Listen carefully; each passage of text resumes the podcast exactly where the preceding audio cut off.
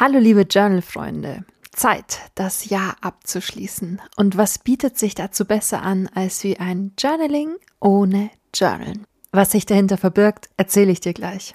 Was jedoch viel, viel wichtiger ist, dass du mit dem richtigen Bewusstsein rangehst. Denn man kann eine Tür nicht zumachen, wenn sich dahinter Gerümpel verbirgt. Denn irgendwann macht man diese Tür wieder auf und es holt einen ein. Man muss aufräumen. Deswegen lass uns doch zusammen ganz entspannt und mit ganz viel Liebe dieses Jahr einmal aufräumen, damit Neues, Schönes seinen Platz finden kann.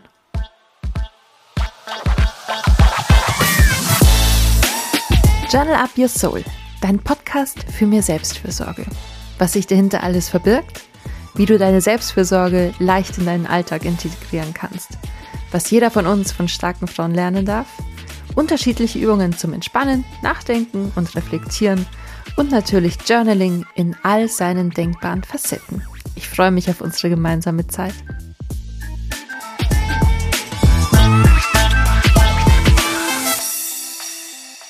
Lass erstmal ein paar Dinge abklären.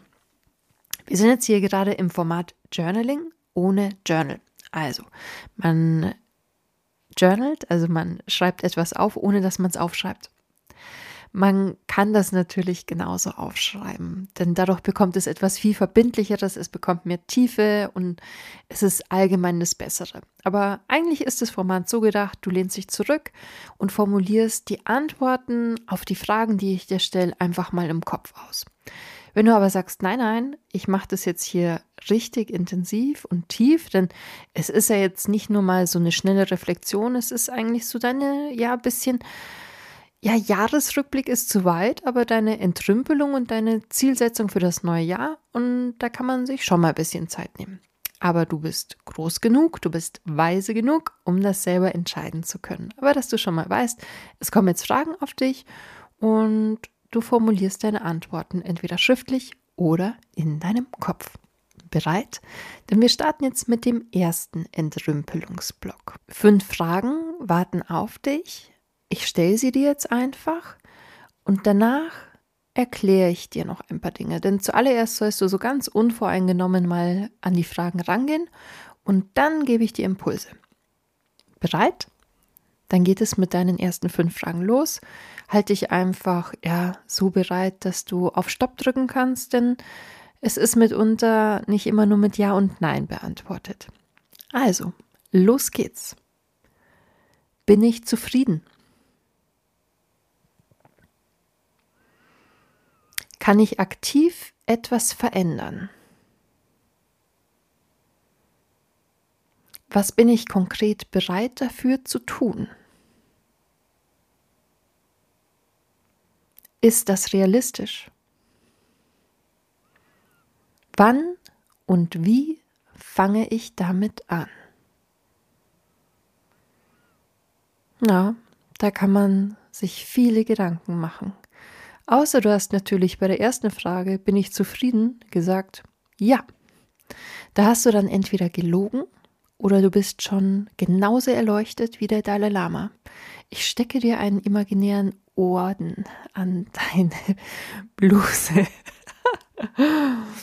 du weißt, was ich meine. Wenn du wirklich sagst, hey, ich bin zufrieden, es ist toll, wie es gerade ist, besser geht's nicht, Wahnsinn dann gehörst du wahrscheinlich zu so einem niedrigen Prozentsatz dieser kompletten Weltbeförderung. Du kannst sehr stolz auf dich sein. Für alle, die mit Ich bin nicht zufrieden geantwortet haben, ich bin bei euch. Ich bin so, so, so weit davon entfernt, erleuchtet zu sein. Aber das ist okay. Denn viele Bereiche sind wirklich gut, wo ich zufrieden bin. Aber zwei, drei Bereiche sind es halt eben nicht. Aber jetzt lass uns erstmal ja ein bisschen konkreter werden, dass man auch die Tiefe des Ganzen versteht. Also, bin ich zufrieden? Es ist sehr simpel. Ja oder nein. Ein Jein gilt nicht, denn ein Jein hat einfach die Tendenz, ein Nein zu sein in diesem Fall. Es ist sehr klar. Bin ich zufrieden? Ja oder nein? Die nächste Frage ist dafür deutlich komplexer. Kann ich aktiv etwas ändern? Bei manchen Dingen sind einem einfach die Hände gebunden und man kommt nicht aus. Von mir aus würde man gerne die Wohnung wechseln. Das hört sich erstmal ganz simpel an, aber der aktuelle Wohnungsmarkt ist eine mittelschwere Katastrophe. Man braucht finanziellen Background mit dazu.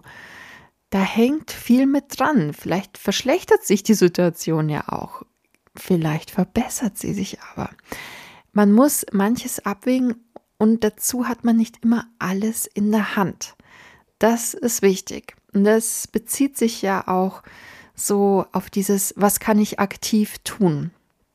Manchmal geht es nicht. Bei uns ist zum Beispiel gerade die Situation, wir haben halt einfach die Oma gerade zur Pflege da, seit jetzt einem halben Jahr. Es gibt aktuell keine freien Plätze in einem Pflegeheim und aufgrund von der Corona-Situation wollen wir sie auch nicht in ein Pflegeheim gehen. Da sind wir uns alle total klar. Macht das die Situation besser? Nein! Die Nächte sind eine Katastrophe und je nach Tagesform ist sie entweder super lieb oder dass man sagt, boah, Oma, jetzt, jetzt reiß dich bitte zusammen, weil ich reiße mich selber schon sehr zusammen. Ja, ich kann an dieser Situation aktiv nur das ändern, dass ich sage, ich gehe nicht mehr rüber. Ich mache nichts mehr. Löst das die Situation? Für mich schon, macht es aber für meine Eltern zehnfach schlimm. Na? Und das finde ich nicht gerecht. Das sind zwar ganz andere Themen, wo man hier lang, lang ethisch drüber diskutieren kann, aber damit du verstehst, was kann man aktiv machen und dabei im Hinterkopf behalten, jede Aktion hat auch eine Reaktion. So ein wichtiger Grundsatz. Das ist wirklich, wo man immer mal wieder abwägen muss, okay, ich mache jetzt das, was passiert denn dann? Nicht nur, was kann passieren, sondern was ist realistisch, was passieren kann. Frage Nummer drei. Was bin ich konkret bereit dafür zu tun? Und hier darf man sich nicht anlügen. Wenn man jetzt sagt, ich gehe dreimal die Woche laufen, man hasst aber laufen man hat gar keine Jogging-Schuhe und man hat nicht die richtige Kleidung für aktuell Dezember, übergangstechnisch Januar, dann ist es nicht realistisch. Lüg dich nicht selber an. Du beantwortest diese Fragen nur für dich. Niemand anderes darf oder sollte diese Fragen oder Antworten lesen. Beantworte für dich selber, was realistisch ist. Mag ich laufen gehen? Ja oder nein? Möchte ich es vielleicht mal versuchen? Ah, schon wieder was ganz was anderes. Kann mir jemand helfen? Was für Unterstützung kann ich bekommen? Was kann ich aktiv verändern, damit ich in eine größere Zufriedenheit komme? Das ist die Quintessenz der Frage. Ist das realistisch? Haben wir gerade schon ein bisschen eigentlich schon besprochen. Wenn man etwas überhaupt nicht mag, dann soll man es auch nicht tun. Man sollte dem Ganzen zumindest mal eine Chance geben, wenn man es noch nie ausprobiert hat. Das ist so wie Rosenkohl, ja? Kleine grüne Kugeln, wo jeder sagt, bäh. Ich mag sie auch nicht gern. Aber weil sie meine Mama grundsätzlich verkochen lässt und es immer so eine, so eine wässrige Sahnesoße dazu gibt, uah. Wenn ich aber selber den Rosenkohl koche, dann halbiere ich ihn, lege ihn für ein paar Stunden in süßem Balsamico ein und dann tue ich ihn entweder in der Heißluftfritteuse, im Ofen oder in der Pfanne richtig knuper knuper anbraten. Der schmeckt geil. Ja. Man muss manchmal andere Wege gehen, um sie neu zu finden. Verstanden? Ich hoffe es. Wunderbares Vergleichnis hier. Letzte Frage. Wie und wann fange ich damit an? Man kann sich Pläne setzen. Von mir aus, wann schaue ich meine Finanzen an? Das ist so wichtig, dass man seine Finanzen im Griff hat, dass man einen Überblick über seine Versicherungen hat. Das ist so spießig, das ist so deutsch, das ist ekelhaft und dennoch ist es so wichtig. Was für Verträge habe ich? Sollte ich nicht endlich mal dieses Zeitschriftenabo kündigen, weil ich sie mir nie anschaue? Das sind ja schon so Kleinigkeiten. Aber wenn man von mir aus 10 Euro für eine App jeden Monat bezahlt, die man aber nicht nützt und die man blöd findet und die man einfach vergessen hat, dann sind das 120 Euro im Jahr für etwas, was ich nicht mag. Jetzt stell dir mal vor, du hast eine Versicherung, die dich im Jahr 400, 500, 600, 700 Euro kostet, die du vielleicht nicht mal brauchst. Also, Aktiv um die Ecke denken, mit was fange ich wann an. Und es ist egal, ob du sagst, ich möchte abnehmen, ich möchte mich gesünder ernähren, ich mag meine Finanzen in den Griff bekommen. Anfangen. Das ist meistens leicht. Das Dranbleiben ist das Schwierige. Deswegen einen gewissen Plan, der aber nicht so enge Strukturen hat. Wenn man jetzt sagt, ich gehe die Woche viermal laufen, wow, das ist sportlich. Wenn man sagt, ich möchte ein bis dreimal die Woche laufen gehen, dann hat das was Verpflichtendes, dass man mindestens einmal geht. Aber wenn man auch nur einmal gegangen ist, dann ist das okay. Wenn man dreimal geht, dann ist das super. Aber es ist genauso gut wie einmal, denn man hat seinen Soll erfüllt. Du verstehst, was ich meine? Hiermit ist auf jeden Fall Entrümpelungsblock Nummer 1 fertig. Dann lass uns doch nochmal etwas entrümpeln, aber auf positive Art und Weise wachrütteln. Die erste Frage ist ein bisschen ungemütlich, hm, aber wir stellen sie uns trotzdem. Was wird dir im kommenden Jahr auf gar keinen Fall nochmal passieren? Frage Nummer zwei. Was war dein persönliches Highlight von diesem Jahr? Deine schönste zwischenmenschliche Begegnung? Frage Nummer drei. Und Frage Nummer vier. Was durftest du lernen? Und zwar positiv. Was durftest du in diesem Jahr lernen und möchtest es unbedingt in das neue Jahr mitnehmen? So, lass uns mal über diese Fragen sprechen. Was passiert in diesem Jahr auf gar keinen Fall nochmal? Ist meistens ganz, ganz simpel. Vielleicht bist du auf jemanden reingefallen, hast vielleicht eine Rechnung vergessen, dass es mir passiert. Das tat richtig weh. Autsch. Vielleicht hattest du ein, ein Date und hast dich schon gar nicht wohlgefühlt und bist vielleicht mehr drauf eingegangen, als wie du hättest sollen und hattest einfach nicht den Mut oder den Arsch in der Hose zu sagen, nee, du, es ist jetzt gut, ich gehe nach Hause. Es gibt viele Dinge, wo man vielleicht bereut, aber bereuen ist ganz furchtbar, weil bereuen ist auch immer mit Scham behaftet. Und Scham ist etwas, wenn man sich schämt, das ist wirklich, uh, das ist so schlimm. Ich mag das nicht. Ich durfte zum Beispiel dieses Jahr lernen, dass man nicht ungefragt jemanden einen Ratschlag gibt. Das passiert mir nicht mehr. Es war mir so peinlich. Ich habe mich so danach geschämt, wie übergriffig ich habe sein können. Passiert mir nicht mehr. Klappe halten, beziehungsweise im Vorfeld fragen, du, ich würde dir gerne einen Ratschlag geben, möchtest du ihn hören? Dann kann die andere Person reagieren ist wie wenn man es einfach wie nicht eine Ohrfeige, aber einfach hingeballert bekommt. Ich glaube, du verstehst, was ich meine. Gehen wir zur nächsten Frage und die ist simpel. Was war dein Highlight? Manchmal muss man dafür ein bisschen suchen und graben und nachdenken. Manchmal ploppt es direkt auf oder es ist eine Aneinanderreihung von vielen Highlights. Das darfst du für dich selber entscheiden natürlich die schönste zwischenmenschliche Begegnung. Trotz dem Corona-Wahnsinn gab es ja im Sommer auch entspanntere Phasen. Da hast du bestimmt jemanden getroffen. Oder drehen wir es um, müssen diese Begegnungen physisch stattgefunden haben. Es kann auch ein Telefonat gewesen sein, ein Zoom-Meeting, eine unbekannte Person, die dir geholfen hat.